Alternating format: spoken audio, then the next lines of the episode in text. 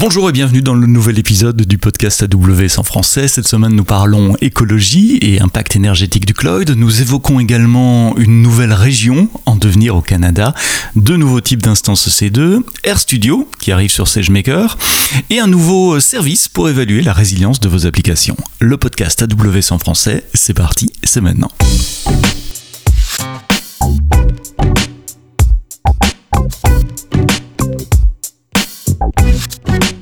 Podcast enregistré le vendredi 12 novembre qui récapitule les nouveautés des deux dernières semaines. Merci de nous écouter, merci de vous abonner à vos flux de podcasts dans toutes les applications de, de, podcasts, que ce soit Google, Apple, Spotify, Deezer et bien d'autres.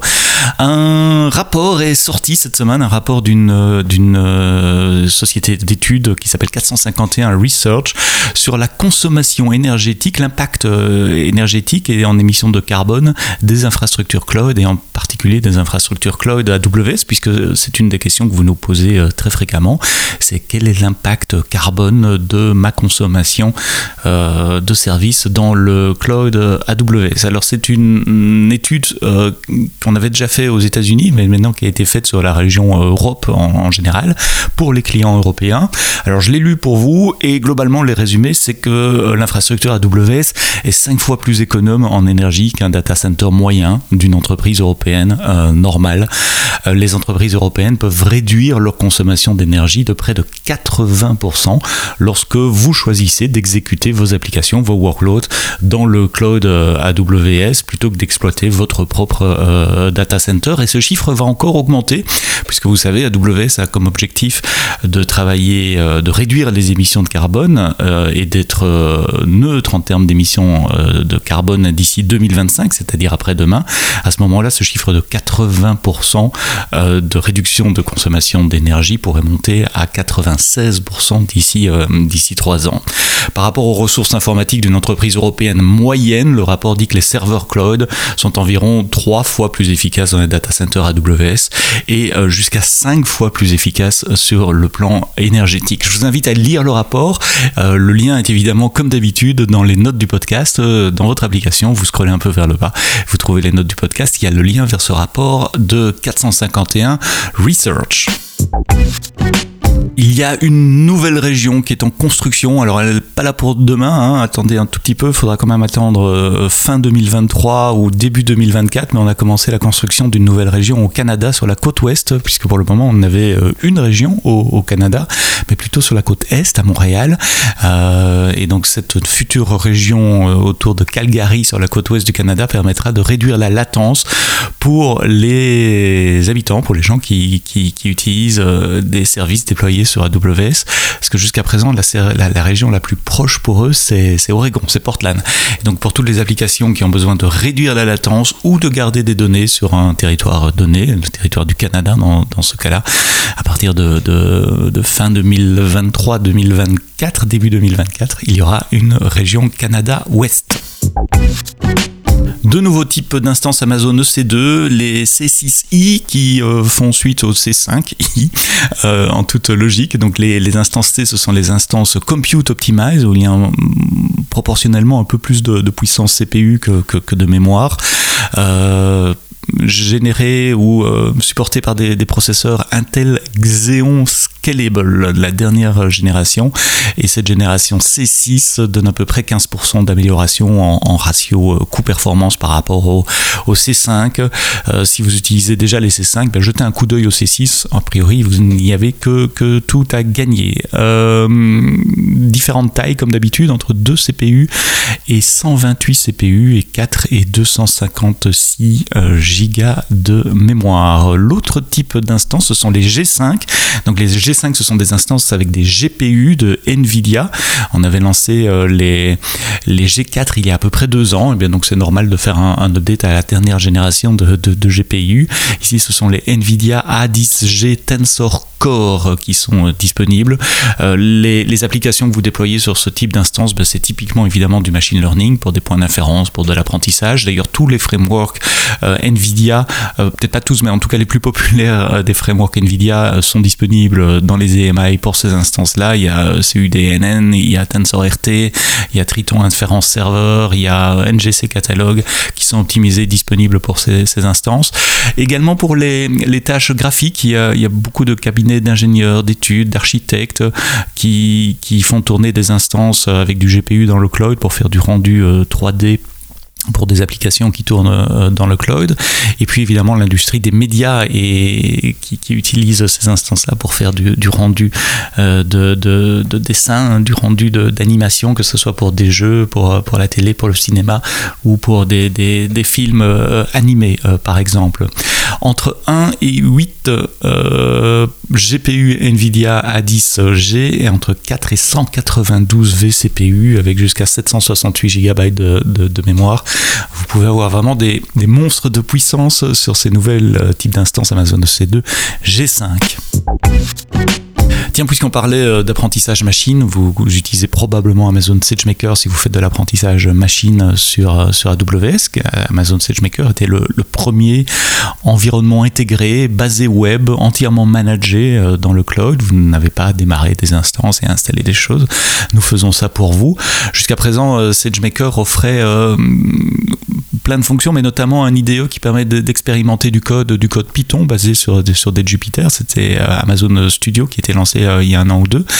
Et beaucoup d'entre vous, beaucoup de nos clients nous disent oui, mais nous faisons du machine learning également avec euh, R et on utilise R Studio. Eh bien, on intègre maintenant, Amazon SageMaker intègre euh, R Studio avec la collaboration d'ailleurs de, R Studio PBC qui, nous a aidé à, développer cette, cette fonctionnalité-là.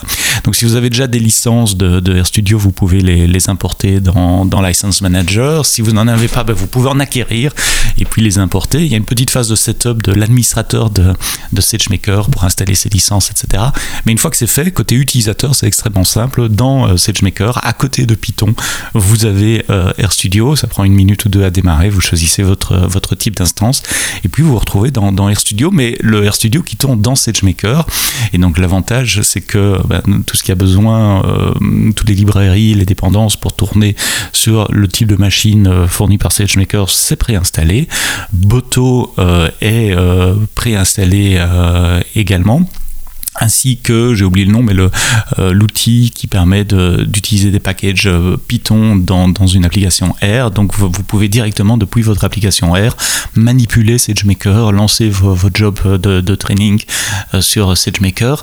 Et surtout, toutes les ressources sont partagées. Donc les modèles, les datasets, les points d'inférence, tout ça c'est partagé avec le reste de l'environnement SageMaker. Donc si vos collègues utilisent Python, ben, tout ça c'est partagé sur un, un file system NFS avec Amazon EFS, si vous faites de l'apprentissage machine avec R, que vous ayez ou non déjà des licences de RStudio, jetez un coup d'œil à l'article de mon collègue Chani, Chani Yoon, qui vous explique et qui vous montre avec force de screenshots comment utiliser RStudio sur Amazon SageMaker. Dernière nouveauté pour euh, le podcast de cette semaine, un podcast qui sera un peu plus court que d'habitude et c'est pas plus mal, comme ça je vous donne un peu plus de, votre temps pour faire euh, d'autres choses et pour écouter euh, d'autres podcasts. C'est un nouveau service, un service qui s'appelle AWS Resilience Hub, le hub de résilience, qui permet de mesurer et d'améliorer la résilience de vos applications. La résilience est la capacité à, résister aux pannes et à, revenir avec avec des fonctionnalités dégradées pendant une panne ou, de revenir complètement dès que la panne est, résolue. La résilience, ça se mesure typiquement en, avec deux métriques, les Recovery Time Objectif, RTO, le temps qu'il faut pour, euh, pour récupérer euh, après une, panne, et le Recovery Point Objectif, RPO, c'est le temps euh, à partir du moment, c'est la durée de, perte de données. disons que je suis capable de, récupérer mon système en, une heure après une panne, ça c'est mon RTO, et une fois que j'aurai récupéré mon système, j'aurai des données qui datent de, de mon dernier backup il y a deux heures ça c'est mon RPO. Et donc avec Resilience Hub, euh, ben, la première chose que, que, Resilience Hub va faire, c'est découvrir vos applications. Il peut utiliser l'application directory ou beaucoup plus simplement des templates CloudFormation. Vous pointez les templates CloudFormation, il détecte automatiquement les ressources, les instances EC2, les bases de données, les NAT Gateway, etc. Vous sélectionnez les ressources qui, qui font partie de, de, de votre application. Ensuite, vous définissez une politique de résilience, c'est-à-dire vous dites, voilà, mon application c'est une application critique, euh, je dois pouvoir récupérer en une minute, ou mon application c'est une application non critique et je peux me permettre deux jours d'interruption de, de, service, et puis il y a toute une gamme évidemment entre ces, deux, euh, ces, deux types de, de, de, policies. Une fois que vous avez fait ça, vous laissez euh, Resilience Up faire l'évaluation de la résilience de votre application, donc il va comparer votre configuration avec les, les, les best practices, notamment le, le Well Architect framework en matière de, de, résilience et il va vous donner euh, toute une série d'informations après cette, évaluation. Une, c'est un score de résilience, euh, de manière à ce que vous puissiez mesurer la, progression de votre résilience dans le temps, mais également va vous suggérer toute une série de, recommandations, de changements d'architecture pour augmenter la résilience de vos applications. Il va également vous suggérer des alarmes à mettre en place si elles ne le sont pas encore, vous suggérer des standard operating procedure, operating procedure pardon, donc des, des documents System Manager euh, pour euh, euh, gérer vos instances, par exemple une procédure pour arrêter une instance, pour redémarrer des instances, et puis également va vous suggérer des tests à réaliser avec Fault Injection Simulator. Vous savez, c'est ce service qu'on a introduit à Reinvent l'année passée qui permet d'injecter des, des, pannes dans votre système pour voir comment votre système se, se comporte. Et donc, il y a toute une série de tests qui seront suggérés par Resilience Hub. Et dans ces trois catégories, alarme, SOP et test, euh, Resilience Hub vous donne les templates CloudFormation que vous pouvez immédiatement déployer sur votre compte, sur votre compte et ensuite euh, faire une nouvelle évaluation et ainsi de suite pour voir l'évaluation, l'évolution pardon de votre score de euh, résilience. Il y a évidemment une API pour manipuler tout cela et euh, vous pouvez donc intégrer les, assessments, les évaluations de résilience dans votre chaîne de, de CI/CD d'infrastructure pour voir si euh, vous n'introduisez pas des, des, régressions en matière de résilience ou si au contraire votre résilience s'améliore de déploiement en déploiement. Donc un ensemble de nouveaux services pour vous aider à évaluer et à monitorer la, la, résilience de euh, vos applications. En Europe, c'est disponible sur Irlande et Francfort pour le moment. Euh, comme d'habitude, nous allons rajouter euh, d'autres régions. C'est gratuit pendant 6 mois pour 3 applications et après ça, il y aura un prix de 15 dollars par application et par mois. C'est un nouveau service. Je vous invite à lire le blog post. Euh, il détaille euh, aussi euh, com com comment démarrer et vous montre les, screenshots, le type d'informations que vous pouvez retirer de Resilience Hub. Voilà, c'est tout pour les nouveautés AWS cette semaine. Merci d'avoir écouté le podcast AWS jusqu'au bout. La semaine prochaine, vendredi, on parlera euh, d'AWS pour les étudiants. Comment, démarrer, quels sont les programmes pour apprendre, comment éviter de, de cramer sa carte de crédit quand on est étudiant et qu'on veut utiliser euh, AWS. Donc restez branchés. Ce podcast euh, sera publié vendredi matin comme d'habitude. Et d'ici là, ben, quoi que vous codiez, codez-le bien.